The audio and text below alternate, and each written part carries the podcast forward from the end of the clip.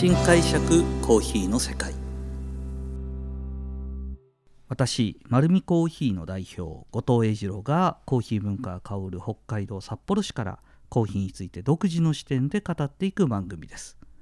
さあ今回は、えー、前回に引き続き、えー、コーヒーマルシェ2022の、えー、出店店舗についてご紹介していきたいと思います。なんと前回もお話ししましたが、えー、全国から30店舗を集める今国内最大規模のコーヒー豆販売イベントです。しかもですね前の週に、えー、SCAJ という東京ビッグサイトで行われる、えー、コーヒーの展示会があり、えー、世界中からコーヒーの生産者が集まったりそしてその中ではバリスタの全国大会やカップテイスターズの全国大会が行われますそのえー、前の週の日本チャンピオンを決める大会でこのコーヒーマルシェの出店店舗の所属選手は大多数を占めますのでさまざまな大会でですね、えー、賞を獲得した人方がそのままリアルに札幌の北の大地に集うともうとんでもないイベントです。ぜひですねコーヒーマルシェ来ていただきたいと思います。10月の19日から10月の24日まで、えー、札幌丸い舞の、えー、本大通り館の9階ですね。斎場で行われております。さあそれではですね、えー、前回に引き続き、えー、コーヒーに、えー、コーヒーマルシェに参加するお店の紹介をしていきたいと思います、え今回初出店になります、え17店舗目ですね。17店舗目。はい、えー、ここはですねローストデザインコーヒーというお店になっております。ここですね、えー、三上さんという方なんですけども。まあいわゆる変態ですね。あ違う言葉が間違えた。えっ、ー、と三上さんというのはですね実はあのーまあ、国際審査員を取られてる方であの語学堪能なんですよ、うん、でこの三上さんっていう方はもう本当にコーヒーの知識はですねもうずば抜けています。えっ、ー、とこの前も実は本を出されたんですよね。コーヒーのえーとまあ、生成方法だとか、えーと地域の特性について書かれている本で本当に僕自身もあの今コーヒーのことを学ぶんならっていうぐらい、えーと、詳しく書いてある内容です。でこのローストデザインの三上さんが今回初出展、えー、実は、えーと、ローストの世界大会に僕のパートナーとして連れて行って、えー、サポートしていただいた方なのでコーヒーのことはすごい詳しいと思いますのでぜひお立ち寄りいただきたいと思います。あとはですね、えー、新店舗についてご紹介すると、えー、小樽市からですね野営ガレージさんというところがえーと、ここはコーヒー以外のビジネスもされてるんですけどコーヒーの自家焙煎のお店も今始めまして、えー、最近ではさまざまな、えーとまあ、札幌市内で行われですねコーヒーフェスみたいのにも積極的に出ていらっしゃる方であのコーヒーのですねあの取り組みを今活性化しているところになります。今回初出店となりますのでぜひお立ち寄りいただきたいと思います。あとはですね、えー、こちらも札幌では実は老舗の自家焙煎のお店の一つになるんですが、えーと、レインコーヒーロースタリー。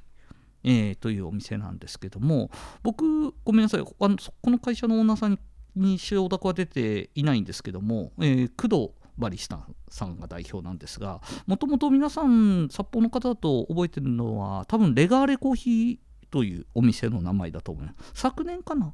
えーと、移転とともに新しい名称にしたんですけども、レガーレの工藤さんっていうと、札幌のバリスタ界でいうと、まあ、本当に先駆者の一人。になっています。で彼の焼くコーヒーにですねファンもたくさんいまして、えーと、その方が今回、えー、コーヒーマルシェにも参加してくださるという方なのでレインコーヒーロースターぜひ注目していただきたいと思います。あとはですね札幌の初出店でちょっとこれコーヒーに関わるような関わらないようなみたいな感じで入ってくるんですけども野口染物店というところで野口さんという方が出てきます。えなんで染物店っていう方なんですけど札幌の老舗の、えーとまあ、着物やなんかを染めたりとかするあの本当に伝統的なとこなんですけどもここの野口さんがですねあの札幌で3年ぐらい前からかな、えーと、コーヒーのカスを使って染め物をするみたいなもので、まあ、コーヒー抽出した後のカスって、まあ、その活用方法いろいろ考えられるんですけどもその中の一なんでそのカスの出てくる、まあ、色合いやなんかをうまく生かしたバッグだとかですねポーチだとかを作られていて結構素敵なんですよなんかいいなっていうような形で今回コーヒーにまつわる、えーと出店として今回お願いしております。あとはですね札幌から、えー、トリプルワンという会社が出てきます。これ伊藤社長っていうんですけども、えー、もうすでにコーヒーから離れてしまったのかと思われるかと思うんですが実はここの会社がですね実は札幌に新たな魅力を生み出すえー、企画を提案してくれまして前回もちょっとお話したこと何回か前にお話したかな、えー、札幌コーヒー牛乳。はい、この、えー、企画を携えてですね、えーと、札幌コーヒー牛乳に賛同しているさまざまなお店の紹介を含めて、えー、コーヒーマルシェ内でその札幌コーヒー牛乳、えー、提供してくれるという形で札幌の魅力の一つと今後なってきますので全国からお立ち寄りの方はぜひ注目してですねこちら寄っていただきたいと思います。さあ、えーと東京からもう一社。ノージーコーヒーの、えー、農場さん、ね、今回、えー、出てくれます。実はコーヒーマルシェのですね、えーと、スタートした1年目、2年目、3年目とずっと出てきてくださっていて、えーと、今でも東京の方だとあのキャットストリートにえーと、ノージーコーヒーのロースタリーがあってたくさんの方利用されてるんじゃないでしょうか。本当に素敵な、えー、お店なんですけどもまあトップバリスタの、えー、トップバリスタ兼、えーと、鑑定士でしょうか。菊池バリスタがいい。いたりとかですね。エバタバリスタがいたりロースターの方なんですけど非常にコーヒーに精通したスタッフを抱えている、うん、えー、お店なんですけどこちらも今回出てきてくれるという形ですごい楽しみにしております。今度はですね、えー、後半部分になってくるんですけども札幌そして道内のコーヒー屋さんも、えー、出てきます。まずはですねスタンダードコーヒーラボえー、ラテアートの世界チャンピオンになっているオーナーの大磯さんが、えー、率いるお店なんですが今札幌市内に店舗ございます。でこちらはですね今年非常に注目しています。スタンダードコーヒーラボ、えー、そこの所属の石川バリスタが、えー、なんとジャパンバリスタチャンピオンシップのセミファイナルに残ってるんですね。前の週、えー、東京でビッグサイトで、まあ、チャンピオンを目指してね、チャレンジしてるということなのでもしかしたら北海道で初のバリスタチャンピオンになるかもしれません。注目ですね。でここの部分の大会に挑んだコーヒー屋なんかも今回紹介してくれるということで、えー、楽しみにしていただきたいと思います。そして、えー、東川町から、えー、吉典コーヒー、えー、靴和田さんという、えー、オーナーさんがですねえー、やっているお店なんですがもともと東川町に、ね、自宅兼ロースタリーがあって今旭川の駅前にもお店持ってるかな、えー、本当にですね、あのー、真面目な真面目な、えー、旦那様そして優しい優しい奥様とですねあのコーヒー大好きな人方がなんかアットホームにコーヒーを、えー、提供してるんですけどでもですねすごい専門性が高いんですよ。ですごい美味しいんですよ。なので、ここのコーヒーもですね、ぜひ着目してもらいたいと思います。吉典コーヒー。ですね。そして札幌はですね、もう5回、まあ、あの札幌とかのお店はもう5回目、6回目と皆さん出ていただいてるんですけども、えー、コーヒースタンド28の山口オーナーのお店です。南郷通りのところにあるんですけども、えっ、ー、と、まあ、自宅兼、えー、カフェそしてロースターみたいな感じになってるところだったと思いますが、えー、ここもですねオーナーの山口さんそしてお菓子作りが超美味しい奥様が提供してるカフェのお店なんですけども、えー、毎年毎年ですねあの本当にここは目まぐるしく進化してるお店だと思いますのでいろんなコーヒーの提案楽しめると思います。そして苫小牧北海道の苫小牧っていうところからですねウトナイコーヒー焙煎所の、えー、吉本ロースター、まあ、兼オーナーですね、のお店が出てきます。えー、ウトナイコーヒー焙煎所はですね、吉本まあ、焙煎士はですね実はパティシエの顔も持ってましてパティシエの顔を持ってる吉本さんは実は札幌ではアンシャルロットという非常に有名なお菓子屋さんにおります。あおりますというかお菓子屋さんのオーナーです。でも、えー、本当に昔からコーヒーをやりたかったというところで、えーと、ご自身でウトナイコーヒー焙煎所を立ち上げて本当にいいコーヒーを今提供しております。次がですねくっちゃん、まあ、まあ、もう今世界のニセコと言ってもおかしくないでしょうか。ニセコからスプラウトの峠オーナーのお店です。スプラウトというお店はアウトドアや、えー、トレッキング屋なんかも、えー、ニセコに来たお客様を、まあ、受け入れる非常に素敵なお店の形態をしてるんですがコーヒーもトップスペシャリティのコーヒーを取り扱っていて本当にですね美味しいコーヒーそしてアウトドア商品やなんかそこの商品はですねコーヒーだけに限らずまあ今流行りなんでしょうかアウトドア系の素晴らしい商品がたくさんコーヒーグッズと一緒にありますのでぜひお立ち寄りください。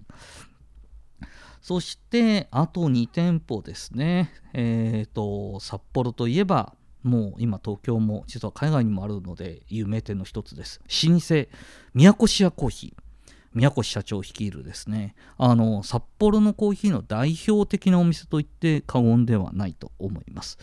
えー、ネルドリップそして深入りのお店。そして圧倒的に、えー、クオリティの高いお店の形状ですね。僕ももう昔から、えーと、カフェってこうあるべきだ喫茶店っていうのはこういうのが理想だっていうのを学ばせていただいた札幌を代表するお店宮古市屋さんも今回、えー、コーヒーに力を入れて出店していただきます。はいそしてですね、えー、次が、えー、札幌のサタデイズというチョコレート屋さんですね。サタデイズチョコレートなんですけどもこの秋元オーナーがですね実はあのずっと自分でチョコレートの焙煎もするお店を立ち上げる前からあのその B2 バーというお店をやるんですけどもそのチョコレートのフレーバーの表現やなんかもまだまだ勉強できないのでって言って実はコーヒーを勉強されてたんですよ。で最終的には今ですねご自身で焙煎もされてますコーヒー。なのでこのサタデーズのチョコレートから来るもうチョコレートはもう全国的にも超有名なので、えー、そこに合わせたコーヒーというですねシチュエーションが非常にいい焙煎をしてますのでここも注目になっておりますのでぜひお立ち寄りください。さあ最後の一つ、えー、忘れて危なく忘れそうでした。札幌にあります丸見コーヒー店。えうちのお店ですね。今回のお店、丸見コーヒーはですね、あのまあ、私が率いているのもういいと思うんですが、唯一注目はですね、丸見コーヒーも今年実は私が取ったカップテイスターズチャンピオンシップの、えーと、大会にうちの焙煎士が出ておりまして、この焙煎士勝山がなんとセミファイナルに残ってるんです。前の週、東京ビッグサイトで、えー、日本一を目指してると思います。きっとえー、日本チャンピオンの栄冠を獲得してこのコーヒーマルシェにも、えー、焙煎が忙しいので来れるかどうか分かんないですが、えー、顔を出していただけると思います。はい。という形でですね、えっ、ー、と、丸見コーヒー店もぜひお立ち寄りいただきたいと思います。丸見コーヒーは今回この時だけの、えー、新しくリリースする商品も用意しておりますので、そこは楽しみにしていただければと思います。では、次回ですね、いよいよそのコーヒーマルシェどんなこと行われるの？とかですね。なんか注目するコーヒー豆とかありますか？とかっていう問い合わせも非常に多いので次回はだいぶ、えーと、その踏み込んだ形でコーヒーマルシェの魅力を伝えていきたいと思います。このようにコーヒーにまつわることをですね独自の視点でお話しさせていただいております。丸見コーヒーは札幌に6店舗あります。ぜひえー、自分に合うコーヒー探しにコーヒーマルシェに来ていただければと思います。本日もありがとうございました。